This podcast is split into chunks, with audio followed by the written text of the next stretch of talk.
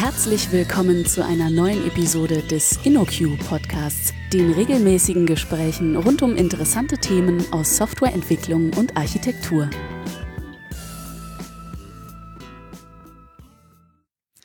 Hallo und herzlich willkommen zu einer neuen Folge des InnoQ Podcasts. Heute habe ich mir einen Gast eingeladen, nämlich die Aminata. Hallo Aminata. Hallo Lukas. Und wir werden heute über UIs sprechen oder vielleicht über Beyond UIs. Äh, aber erstmal stell dich doch mal kurz den Hörerinnen und Hörern vor. Ja, hi, ich bin Jaminata. Ich bin Principal Consultant bei der InnoQ. Das ist bei uns so eine Mischung aus Senior Consultant plus halt vertriebliche Verantwortung. Und ähm, ich habe fachlich meinen Schwerpunkt in der Mensch-Maschine-Interaktion. Also ich befasse mich mit allem, wo der Mensch mit einem digitalen Touchpoint interagiert, angefangen bei normalen GUIs bis hin zu Voice UIs, Smart Home Geschichten und so weiter. Genau. Und wenn, wenn ich dich richtig verstehe, hast du in den letzten Jahren festgestellt, dass dich da sowas äh, nervt an dem, wie wir an diese Themen rangehen, an die Mensch-Maschine-Interaktion. Magst du mal was dazu sagen? Ähm, ja, was heißt nervt? Also es ist mir leider aufgefallen, ähm, dass auch gerade wenn Kundenanfragen kommen oder wenn ich sehr früh in einem Kundentermin schon äh, vor Ort bin, dass man sehr schnell schon über Lösungsszenarien spricht. Also wir brauchen eine App oder wir brauchen einen Shop oder wir brauchen Microservices, jetzt mal um mhm, technisch zu mhm. sprechen, ohne überhaupt genau die Anforderungen zu kennen, beziehungsweise den Nutzer oder seinen Kontext. Ja, also wir reden sehr schnell über die Lösung, aber haben uns ähm, vielleicht noch gar nicht richtig über das Problem Gedanken gemacht, dass der Nutzer vielleicht konkret in dem Moment mhm. hat. Okay, und äh, was, was denkst du, zu was das führt, dass wir diesen, diesen Ansatz wählen? Also, dass wir zuerst über Lösungen nachdenken, bevor wir über die Probleme nachdenken? Ähm, lösungsorientiert sollten wir eigentlich auch arbeiten. Äh, das mhm. Problem ist, wenn wir schon in fertigen Lösungen denken, ähm, kann es sein, dass wir das eigentliche Problem vom Nutzer überhaupt nicht lösen. Ja, also mhm. wenn wir einfach mal reingucken, es gibt zigtausende von Apps zu mhm. jedem möglichen Thema. Also man kann sogar, glaube ich, sein, angeblich seinen Alkoholwert bestimmen, den man gerade irgendwie im Körper hat oder so. Also wirklich zu jedem Zeug gibt es eine App. Und die Frage ist, löst diese App wirklich ein Problem, ein konkretes Problem, das der Benutzer hat. Und was ich einfach sehe, ist, dass wir das, was äh, zurzeit auch auf dem Markt passiert, rein technologisch, meistens auch außer Acht lassen. Ja, wir haben weitaus mehr Möglichkeiten, technologisch Probleme zu lösen, als dass wir sie tun. Warum? Weil eine App so eine so eine Wunderwaffe ist, so eine so eine Allzweckwaffe. Ja, wenn mhm. ich eine App baue, irgendwie jeder jeder kann mittlerweile Apps bauen, egal mhm. wie. Ähm, darum werden auch Apps gebaut, was einfach ja. ist, weil man schnell ein Produkt entwickeln kann. Aber ob es auch wirklich ein Problem löst, das ist ja auch wieder äh, mhm. eine andere Frage. Ne? Also äh, ich meine, da gibt es ja sogar nochmal die, die verschärfte Stufe, dass jemand schon mit einem fertigen Technologie ankommt und sagt, wir brauchen eine Angular-App oder sowas. Ne? Genau. Ne? Also das ist ja dann quasi noch eine genau. Stufe weiter. Äh, und, und du sagst, lass uns erstmal nochmal, bevor wir dahin gehen, erst nochmal schauen, was ist denn eigentlich das Problem, was ihr habt? Genau, genau. Mhm. Also vielleicht ein gutes Beispiel ist so das ganze Thema E-Commerce. Der Kunde kommt an und sagt, wir brauchen einen Shop. Mhm. Ja, das ist erstmal okay. Die sagen, okay, wir, wir verkaufen Produkte, wir brauchen einen Shop. Okay, das ist aber schon irgendwie eine Lösung, die dahinter ja. steckt. Ja, ähm, wenn wir jetzt zum Beispiel mal Instagram-Marketing angucken, ja, wo die Leute auch wirklich sind, wo die Nutzer sind, da muss ich einfach überlegen, ist meine Zielgruppe zum Beispiel auf Instagram, wo ich vielleicht über Instagram einfach diesen Checkout nutzen kann. Mhm. Und das ist der Unterschied, den ich meine zwischen diesem äh, Unternehmen, zwischen dieser Unternehmens Kundenzentrierung, das heißt, das Unternehmen gibt vor, wie sie die Kunden erreichen will, versus wo sind denn die Kunden und wie kann ich als Unternehmen mit meinen Produkten die Kunden erreichen. Das mhm. ist so ein bisschen der Unterschied okay. für mich gedanklich. Ne? Und das sind zwei unterschiedliche Vorgehensweisen. Wie gesagt, das ist einmal Unternehmenszentrierung versus Nutzerzentrierung. Mhm. Und, und wenn wir jetzt äh, diese Nutzerzentrierung machen wollen, wie, wie gehen wir da vor? Gibt es da Vorgehensmodelle oder, oder ähm, einen, einen Werkzeugkasten, aus dem du da dich bedienst? Naja, also es gibt verschiedene Methoden äh, beim ganzen Thema Nutzerzentrierung irgendwie vorzugehen. Also da gibt es tausend Methoden. Ja, also ja. sehr, sehr viel Methodik, äh, um daran zu gehen. Die Frage ist ja, was will ich, was will ich eigentlich herausfinden? Mhm. Will ich irgendwie, ähm, klar, angefangen bei normalen Nutzerinterviews in irgendeiner Form Research betreiben? Wie tickt meine Nutzergruppe? Was wollen die eigentlich haben?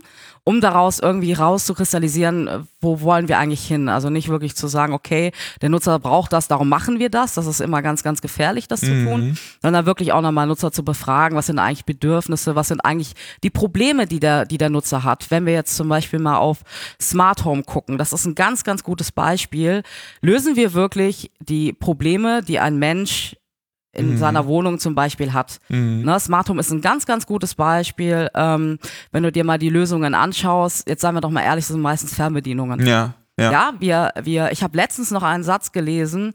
Naja, äh, wir wollen ja smarte Dinge entwickeln. Das heißt, wir müssen dem Nutzer etwa eine App geben, damit er etwas bedienen kann. Und da war ich total irritiert wieder. Ne? Und mhm. ich sehe es immer wieder, dass äh, smart anscheinend bedeutet, dass man bedienen kann. Ja? Mhm. Und äh, wenn du dich vielleicht noch an die Fernbedienungen von früher erinnerst mhm. oder jetzt glaube ich auch noch, ja, also diese, diese dicken Klumpen, wo glaube ich Universalfernbedienungen. ja, Universalfernbedienung, die aber jeder Fernseher irgendwann hatte. Ja, ja wo niemand wirklich weiß, äh, wofür die Knöpfe sind. Ja. Mhm. Und eigentlich braucht, liegt, liegt die Kraft ja in der Reduktion.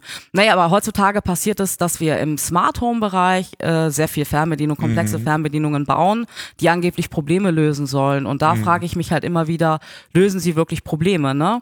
Und ähm, das ist das, was ich meine. Ne? Wir müssen uns über die Nutzer, wir müssen die Nutzer be befragen, wir müssen uns aber auch selber Gedanken über diesen Kontext machen, wir müssen den Kontext erarbeiten, wir müssen ganz klar diese, diese Nutzer-Journeys halt auch nochmal aufzeigen. Mhm. Wo, wo steigt der Nutzer eigentlich im Produkt ein? Aber auch in smarten Geschichten, zum Beispiel, ich komme in meine Wohnung rein, ich will das Licht anmachen. Ne? Das ist ja meine, meine Journey. Ich habe ja in, einen Kontext, ich komme von der Arbeit, es ist dunkel. Ja. Ich will das Licht anmachen. Ich will jetzt nicht mein Handy rausholen um mein Licht anzumachen. Und mhm. das ist ja wirklich zurzeit ein Problem, dass ja. das, äh, das auf dem Markt ist, mhm. ne? dass man das wirklich von den Leuten äh, erwartet, das zu tun.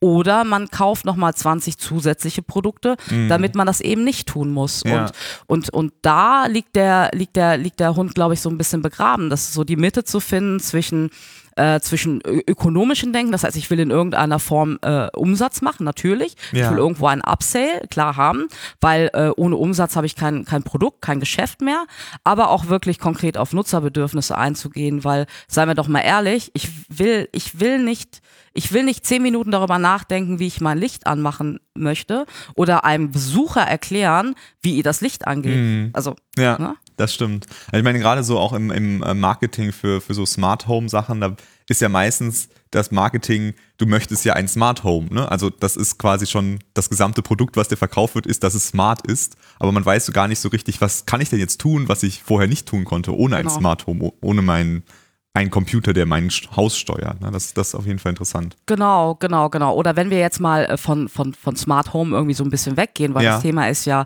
Beyond the GUI denken mhm. ne? und, und Nutzerkontext. Äh, wenn wir uns zum Beispiel mal gerade in Deutschland diese ganzen Handy-Ticket-Applikationen angucken. Ne? Also wenn ich unterwegs bin, ich wohne hier in Köln, äh, wenn ich ein Ticket holen muss, das muss ich auf dem Weg zur Bahn tun, weil mhm. unten in der Bahn ist leider kein Netz. Ne? Ja. Denn ich bin irgendwo oberirdisch. Ne? Und ähm, ich muss auf dem Weg zur, zur Bahn, muss ich mein Ticket ziehen ziehen. Das heißt, ich öffne die App, die hat eine ganz langsame Anbindung und dann kaufe ich mein Ticket, muss erstmal die Verbindung suchen oder was auch immer. Also mhm. auf jeden Fall, ich muss mein Handy rausholen. In anderen Ländern ist es mittlerweile so, dass man per RFID einfach irgendwo mhm. ähm, einfach die Karte drüber ziehen kann. Mhm. Ja, man geht einfach dahin, zieht die Karte drüber und zieht die Karte vielleicht da wieder drüber, wo man aussteigt. So und der weiß automatisch, von wo bis wo man hingefahren ist. Ja. Das ist für mich, das ist für mich so dieses Beyond GUI Denken. Ja, mhm. also einmal dieses, ich möchte nicht auf dem Weg zur Bahn auf mein Handy gucken. Ja. Das will ich nicht. Und da kann mir keiner erzählen, dass er das wirklich möchte. Ja. Und es gibt technische Möglichkeiten, dieses Problem zu lösen. Aber teilweise scheitert das ja schon an Infrastrukturproblemen, mhm. die wir haben. Aber das kann nicht die, die Antwort sein, weil wir Infrastrukturprobleme haben, bauen wir uns immer weiter Probleme irgendwie in unser Leben ein. Ja. ja? Und ähm, diese ganze Handyfixierung, ne, ich, die, viele sagen ja Smombies, ne, also die Leute, mhm. die auf der Straße nur noch auf ihre Handys gucken. Wir treiben diese Menschen ja sogar dazu, das weiter ja. zu tun, weil wir eben nur in, in Apps denken oder meistens nur in Apps oder in, in GUI-fizierten äh, mhm. Geschichten denken. Ja. ja. ja, ich finde auch das äh, die Bahn-Beispiel auch gut. Also selbst wenn man Empfang hat, ist es ja oft so, dass das User Interface unglaublich komplex ist, wo man dann erstmal, welche Region brauchst du, wie viele, ne? Ja. Genau, eigentlich will ich ja nur sagen, ich möchte jetzt zum Neumarkt. Ne? So, das ja. ist ja eigentlich mein Ziel. Und, ja. Aber ich muss dann vorher rausfinden, ist das jetzt Regio 2, Regio 3 oder Regio 4? Ja. Ne? ja. Also gerade wenn man in einer fremden Stadt ist, ich habe keine Ahnung, ich weiß das nicht. Ich weiß nicht, wo, ich weiß nicht, welches Ticket ich ziehen muss oder wie die, ich weiß vielleicht teilweise nicht mal richtig genau, wie die Haltestelle heißt. Mhm. Ja, ich weiß nur, ich muss irgendwo da in die Richtung oder was auch immer. Ja, und das ist, das ist viel zu kompliziert, viel zu viele Informationen, die ich verarbeiten muss und die ich dann, wie gesagt, auf dem Weg dorthin oder schon zu Hause mir aufbereiten muss, damit ich überhaupt ja. ein, ein Ticket oder so kaufen kann. Und das, und das, das ist auch für die Zukunft, wenn man jetzt mal in die Zukunft guckt, nicht die Lösung. Ja. Hm. Okay. Hast du noch andere Beispiele, wo du äh, sagst, so, ähm, dass als App oder als mobile Webanwendung zu machen, ist eine schlechte Idee, wo du, wo du eine andere Lösung mhm. siehst, die vielleicht nutzerzentrierter ist? Mhm. Also ich will das gar nicht pauschalisieren. Ich, mhm. ich, will da, ich will jetzt auch gar nicht sagen, dass alles schlecht ist. Also das darf man auch nicht falsch verstehen. Mhm. Teilweise können wir Dinge auch noch gar nicht äh, in irgendeiner Form richtig produzieren. Die sind nicht marktreif. Das wäre einfach gefährlich, das zu tun. Ähm, ich habe da aber viele Beispiele, wo man einfach zumindest mal schauen sollte, wie sieht denn der Blick in die Zukunft aus? Zum ja. Beispiel beim Thema Connected Car. Mhm. Wenn wir jetzt einfach mal auf Autos gucken, zum Beispiel, da, da falle ich fast vom Stuhl, wenn ich sehe, dass immer größere Displays da eingebaut mhm. werden. Ne? Wenn wir uns über den Nutzer nochmal Gedanken machen. Kontext, ich fahre im Auto, ich möchte nicht im Graben landen. Mhm. Das möchte ich wirklich nicht. Ja, und wir wissen alle, dass Handys am Steuer verboten sind. Mhm. Das wissen wir alle. Also wie kann es sein, dass man gerade sagt, dass es innovativ, dicke Displays in Autos reinzubauen? Ja, und ähm, ich, ich nenne das jetzt einfach mal als Marke, wenn ich das darf. Tesla ja, zum Beispiel baut dicke Displays in, mhm. in Autos rein. Und ich will gar nicht sagen, dass, dass Tesla alles falsch macht. Ganz im Gegenteil. Die haben dieses Jahr einen Innovation Award für das Thema Connected Car gewonnen. Aber die bauen dicke, dicke Interface, mm. GUIs, GUIs mm. in ihre Autos rein. Und das kann ich nicht, das kann ich persönlich nicht gutheißen, ja. weil es den Benutzer vom Fahren ablenkt. Ja. Automatisch. Das ja. stimmt. Also das finde ich tatsächlich auch etwas, was mich an modernen Autos sehr stört. Ne? Du hast äh, früher halt irgendwie mehr Knöpfe gehabt, die du einfach bedienen kannst, weil die kannst du erfühlen, da musst du nicht unbedingt hinschauen. Und jetzt musst du alles auf so einem, auf so einer Glasplatte machen und da kannst du halt nichts fühlen. Ne? Du musst halt wissen, ja. wo du hinguckst, oder du musst halt hinschauen. Ne? Und genau. das ist auf jeden Fall gefährlich. Ja. Genau, genau. Das ist, das ist, das ist für mich auf jeden Fall eine sehr gefährliche Entwicklung, weil die Leute immer weiter abgelenkt sind äh, vom, vom Fahren. Ja, wie gesagt, mhm. Handys sind verboten, aber dicke Displays nicht. Das ist irgendwie für mich so ein, ja. so ein, so ein Denk, Denkfehler. Ja. Und äh, wo du gerade beim Fehler, äh, ne, also fühlen und ertasten, das ist ja beim Thema Licht genau das Gleiche. Mhm. Die ganzen, also Schalter, mhm. Dimmer, die wir gelernt haben, was ist an diesen Interaktionskonzepten so falsch? Ja. Ne, es sind richtige Interaktionskonzepte, die der Nutzer gelernt hat, mit denen er umgehen kann kann und alles, was wir irgendwo auf ein, auf ein Display bringen, das ist, das geht so ein bisschen von dem Gelernten und auch von dem Natürlichen natürlich weg. Mhm. Ne? Also so, so Bedienungen oder, oder auch Tastatur und Maus sind ja für uns nur Hilfsmittel, um mit Maschinen zu, zu kommunizieren. Ja. Ne? Und wir, wir bringen die Leute immer wieder so ein bisschen von diesem Natürlichen weg, was nicht schlimm ist. Ne? Also man darf das nicht falsch verstehen. Ich bin absolut für Fortschritt, mhm. für Innovation, für Technologie bin ich absolut dabei, aber sie wirklich sinnvoll einzusetzen und nicht es zu tun, um es zu tun. Ja. Ich meine, jeder springt ja auf diesen Zug auf, weil es eben funktioniert ja. und weil auch konsumiert wird. Ne, aber die Frage ist halt, äh, wie lange konsumiert jemand mein Produkt oder mhm. so. Ne, also wie lange benutzt eigentlich jemand meine App? Ja. Ne, auch nochmal so ein Beispiel, so Fitness-Apps zum Beispiel, ne, die dich immer wieder beim Training dazu bringen, auf den Display zu gucken. Mhm. Ne? Also jeder, der wirklich Sport ernst nimmt, der wird sagen, lass das Handy bitte in deiner Tasche. Mhm. Lass dich niemals von einem Handy oder von irgendwem von deinem Training ablenken. Mhm. Ja, und das ist so, ne, also eigentlich voll umgedrehtes, also eigentlich ist schon so ein Denkfehler, ne? Ich mache eine Fitness-App, die die Leute dabei unterstützen sollen, während sie trainieren. Aber eigentlich lenke ich sie so ein bisschen vom ja. Training ab, indem sie immer wieder irgendwie vielleicht eine Runde irgendwie zählen müssen oder ja. Button drücken müssen oder so. Und, und das ist, das ist so ein, so das, was ich eben meinte, so mhm. diese, diese Nutzerzentrierung. Was will der, was will der Nutzer eigentlich? Der will, der will Sport machen oder sollte Sport machen. Und wie kann ich ihn am besten intelligent damit unterstützen? Ist ja. es vielleicht wirklich nur ein sehr intelligenter Trainingsplan, mhm. den er, den er mitnehmen kann? Ja, was vielleicht manchmal auch ausreicht.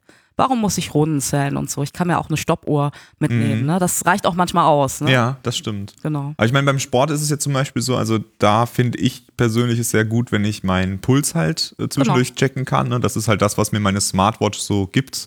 Wesentlich mehr brauche ich während dem Sport jetzt eigentlich nicht. Ne? Also ich möchte eigentlich nur wissen, so bin ich vielleicht schon ein bisschen drüber und muss mal ein bisschen runterschalten oder kann ich noch mal was drauflegen. So, mhm. das ist so ja. das, was mich interessiert. Ja, das hat man aber auch schon immer gemacht, diese Pulsuhren. Genau, so, die gab es ja auch schon irgendwie immer. Und ich finde auch dieses im Wearables-Bereich, das ist ja auch, das geht ja auch schon in die richtige Richtung. Das ist manchmal recht suboptimal, weil es auch teilweise nicht mhm. funktioniert. Aber wenn man zum Beispiel Herzfrequenzsensoren irgendwo mit einer Smartwatch oder so koppeln kann, ja. ist das natürlich schon mal äh, etwas, womit ich besser arbeiten kann. Aber es ist deshalb gut, weil ich es nicht bewusst wahrnehme. Ich ziehe das mhm. einmal an und dann läuft es einfach nebenher und dann kann ich nochmal kurz drauf gucken, mhm. wie sieht mein Puls aus, meine Herzfrequenz etc. pp.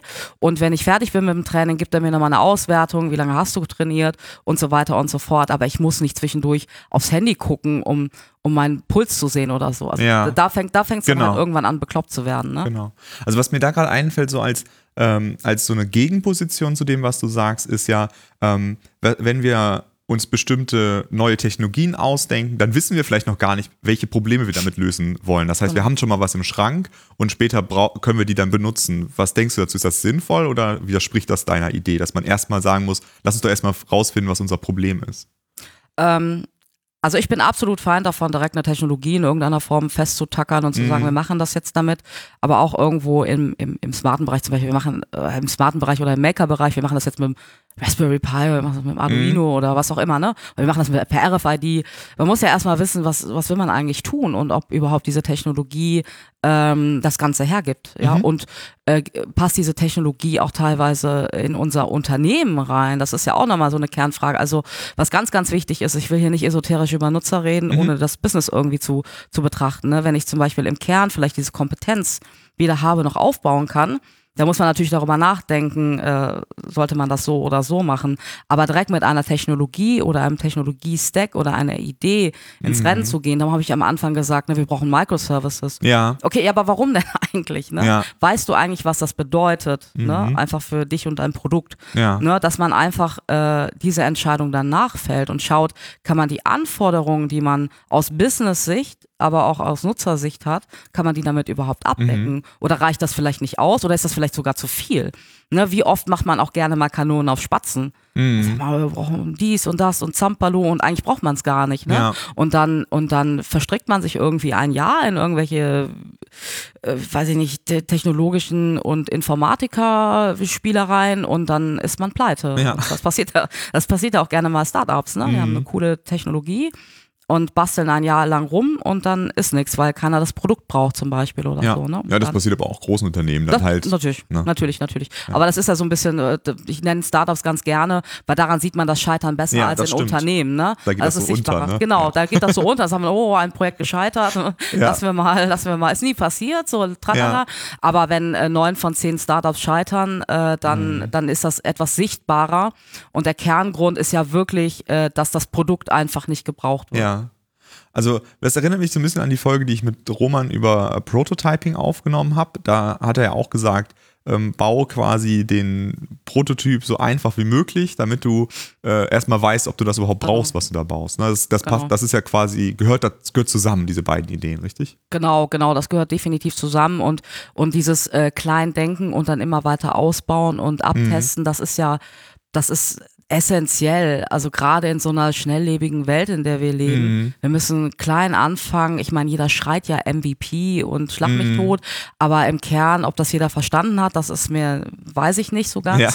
Aber es geht, das ist ja eigentlich auch die Kernidee, dass man guckt, okay, äh, wie kann ich die kleinste Menge eigentlich mal abtesten? Das mhm. ist ja auch der Kernidee von äh, so Methoden wie Scrum oder so. Also ja. so kleine testbare Einheiten irgendwie zu finden und nicht irgendwie schneller zu sein oder so, was mhm. manchmal in den Köpfen ist. Darum geht's ja gar nicht. Es geht darum, schneller äh, Ergebnisse zu haben und schneller Erkenntnisse zu gewinnen. Äh, macht das überhaupt Sinn? Und wenn wir mal auch so, ich nehme noch mal das Beispiel Startups oder Produktideen, einfach erstmal die Idee testen, eine Landingpage bauen oder so. Mhm. Letztens hat mir irgendwer erzählt, ein Startup ist einfach auf eine Messe gegangen und hat ihr Produkt vorgestellt. Dabei gab es das Produkt noch gar nicht. Mhm. Mega Idee, mhm. mega Idee, um zu gucken, kommt das Produkt überhaupt an in der mhm. Fachgruppe. Ja. ja, und wenn ich das weiß, dann kann ich weitermachen. Und, und, und Roman in, in, in seinem Prototyping hat ja absolut recht, ne? So kleine Schritte, abtesten, Prototypes bauen, erweitern und so weiter und so fort. Und mhm. das ist, wie gesagt, jetzt nochmal um Beyond GUIs, da ist es genau das Gleiche. Ich muss erstmal gucken, kommt die Idee an, wird sie verstanden, wird sie akzeptiert. Gerade wenn wir über nicht sichtbare Sachen sprechen, ne, muss ich ja genauso Methodik entwickeln, ja. wie, ich, wie ich Dinge abtesten kann. Ja. Ja. Ja. Und gerade da, äh, wo wir vielleicht auch ähm, jetzt bei das Beispiel mit dem, mit dem Ticketautomaten, ne, da mhm. kann man ja einen Prototypen bauen, der gar nicht viel Aufwand bedeutet. Ne? Man muss ja eigentlich also wie, wie heißt dieses Prinzip, äh, wo man quasi im Hintergrund sagt, äh, ein, ein Mensch quasi die Interaktion übernimmt für einen Voice-Assistenten zum ja, Beispiel. Genau, ne? genau, ja. genau, genau, genau, sowas, sowas zum Beispiel. Ne? Wizard of Oz, glaube ich, heißt das Prinzip oder so. Eigentlich. Wie heißt das bitte? Wizard of Oz, glaube okay. ich. Okay, ne? habe ich schon, weiß ich nicht. Egal. eine gute Idee. Nee, nee und, und, und, und das ist, das ist, das ist essentiell, ne? Und ähm, ja. Mhm. Cool. Äh, wir haben ja eben schon über Smart Homes gesprochen. Äh, Gibt es denn da was, was du als eine coole Lösung gefunden hast, die für dich super gut funktioniert oder was, was überhaupt nicht für dich funktioniert? Mhm. Also was äh, für mich äh, smart überhaupt nicht funktioniert, ist wie gesagt alles, was ich äh, kompliziert über Apps steuern mhm. muss. Äh, ich habe, äh, ich weiß nicht, ob Anfang diesen Jahres oder im letzten Jahres auf jeden Fall in unserer ganzen Wohnung halt smarte Leuchten verbaut, smart in Anführungszeichen, mhm. weil ich nämlich eine sehr komplizierte GUI dazu bekommen habe, mit denen ich irgendwie komplizierte Lichtsteuerung irgendwie konfigurieren soll, an, aus, Lichtschalter. Lichtstimmung. An, Lichtstimmung, schlag mich tot, ne? Und äh, Licht anmachen ist äh, sehr kompliziert geworden. Darum habe ich das, als, glaube ich, als erstes Beispiel genannt. Und wirklich der einzige Grund, warum es nicht rausgeflogen ist, ich hätte sofort, also so eine 60-Euro-Leuchte, die nicht mhm. wirklich smart ist, das kann ich nicht nachvollziehen. Der einzige Grund, warum es nicht rausgeflogen ist, ist tatsächlich äh, wegen einem Voice UI. Mhm. Also wir haben äh, Voice UIs bei uns zu Hause. Ich nenne jetzt keine Marke, ganz klar. Mhm. Aber wegen der Stimme, ja. Und das ist auch so ein zentrales Thema, worüber man sich meiner Meinung nach viel zu selten Gedanken macht, ist so mhm. mit der Stimme, mit der Stimme, mit so einem natürlichen Natural UI zu interagieren. Ja, also ja. Stimme sprechen für uns ist für uns sehr, sehr natürlich. Ja, und wenn ich in der Küche stehe und sage, mach das Licht an, während mhm. ich schnibbel oder irgendwie sowas mache, mache, dann ist das einfach mega. Ja. Das ist einfach mega, mega gut. Und ähm, es ist gerade so, dass wir alles über Stimme machen oder über die Schalter die mhm. von Gott gegeben seit Jahren in unserer Wohnung äh, drin sind. Ähm, und dann wirklich nur noch per Fernsteuerung, äh, wenn man mal im Bett liegt und eine Lampe mhm. vergessen hat, das dann wirklich ausmacht. Aber Stimme ist so ein zentrales Thema, das wird meiner Meinung nach noch viel zu selten äh, berücksichtigt, mhm. mit der man ganz, ganz viele Dinge tun kann. Ähm, die aber, glaube ich, noch so ein bisschen, das muss noch so ein bisschen kommen und darum ist das auch so ein Herzthema für mich, warum ich auch heute ja. mit dir auch darüber spreche, dass wir einfach auch in unseren Projekten oder in unserer Produktentwicklung einfach viel mehr über solche Lösungen auch ja. nachdenken. Ja. ja. Ich meine, bei Voice ist ja so ein bisschen das Problem, dass viele ja auch äh, äh, sich daran schon verbrannt haben, weil diese Voice-Assistenten einen immer nicht verstehen oder falsch verstehen und äh, vielleicht ist das ja auch einer der Gründe, warum die Leute davor ein bisschen zurückschrecken, dass sie mhm. sagen, so, das klappt vielleicht gar nicht so gut. Mhm. Ähm, also ich finde ganz am Anfang hat das, hat das nee, wirklich nicht optimal. Ich musste natürlich sofort eins haben, fand ich mega, ja. ne? ähm, das, wenn wir jetzt mal gucken, das ist ja noch recht wir sind ja schon noch ein bisschen in den Kinderschuhen bei, bei, diesen, bei diesen Themen, bei diesen Technologien. Und dafür sind wir schon sehr, sehr mhm. weit. Und ich finde, äh, bei uns klappt das sehr gut. Ja. Das klappt sehr gut. Das liegt aber auch an der Qualität der Mikrofone. Mhm. Ich glaube, es, es, kommt immer darauf an, welches Produkt man auch kauft und ja. wo man das verbaut und wie man das verbaut und wie man spricht.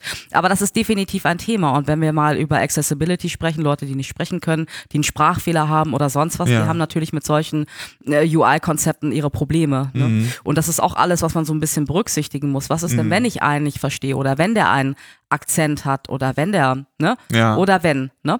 Und ähm, das ist auf jeden Fall etwas, was man berücksichtigen muss. Aber ich glaube, dass die Technologie da immer weiterkommen wird. Mhm. Und ähm, darum mache ich mir da ähm, keine Sorgen. Die Akzeptanz der Nutzer, die wird irgendwann auch kommen. Wie gesagt, mhm. es ist neu wir kennen das bei allem neu. Ne? Es braucht ja. immer so seine Zeit, bis es, bis es irgendwie ankommt und bis es von der breiten Masse irgendwie richtig akzeptiert wird, dass es auch wirklich in einem konkreten Anwendungsfall angewendet werden kann. Also mehr als macht das Licht an, macht das Licht aus, stell mhm. den Timer oder irgendwie sowas, dass man es ein bisschen komplexer ja. verarbeiten kann. Ne? Ja, ich finde das auch ein gutes Beispiel, weil gerade auch dieses macht das Licht an, ähm, da weiß ja der Assistent schon deinen Kontext, dass du dich gerade in der Küche befindest. Genau. Ne? Weil wenn ich jetzt sagen muss, mach das Licht in der Küche an, ist das schon extrem umständlich irgendwie, weil eigentlich erwarte ich, dass du, dass der, der Assistent meinen Kontext versteht. Das wäre richtig ja. smart, ne? Also ja. wenn er weiß eigentlich von wo das kommt, ne? Ja. Und das sind alles so, das ist aber natürlich alles sehr äh, kompliziert in der Konfiguration, ne? Mhm. Da muss man natürlich jemanden da haben, der Bock hat, das zu konfigurieren im Haushalt. Wenn du nicht so technisch affin bist, hast du natürlich auch nochmal so deine, deine Hürde bei dem Thema. Ähm, aber ich denke, dass das alles so ein bisschen kommen wird. Es braucht halt so ein bisschen seine Zeit. Aber wie gesagt, da komme ich immer wieder zu dem Aber. Aber dafür muss man die Lösungen auch ein bisschen smarter mhm. meiner Meinung nach denken. Und wie gesagt, wir waren eben beim Thema äh, Auto. Da gehört für mich Voice auf jeden Fall mit rein. Also mhm. was denn besser für einen Fahrer als per Stimme äh, Dinge zu steuern. Ja, also. das stimmt, weil es halt auch am wenigsten von dem, vom Fahren ablenkt, ne? weil genau. wir das auch bei der Freisprechanlage oder so, das genau. weiß ja jeder, dass das relativ gut funktioniert. Genau, das lenkt ja. zwar schon ab, ja. aber ähm, es ist besser, als auf dem Display drauf zu gucken. Ja, definitiv.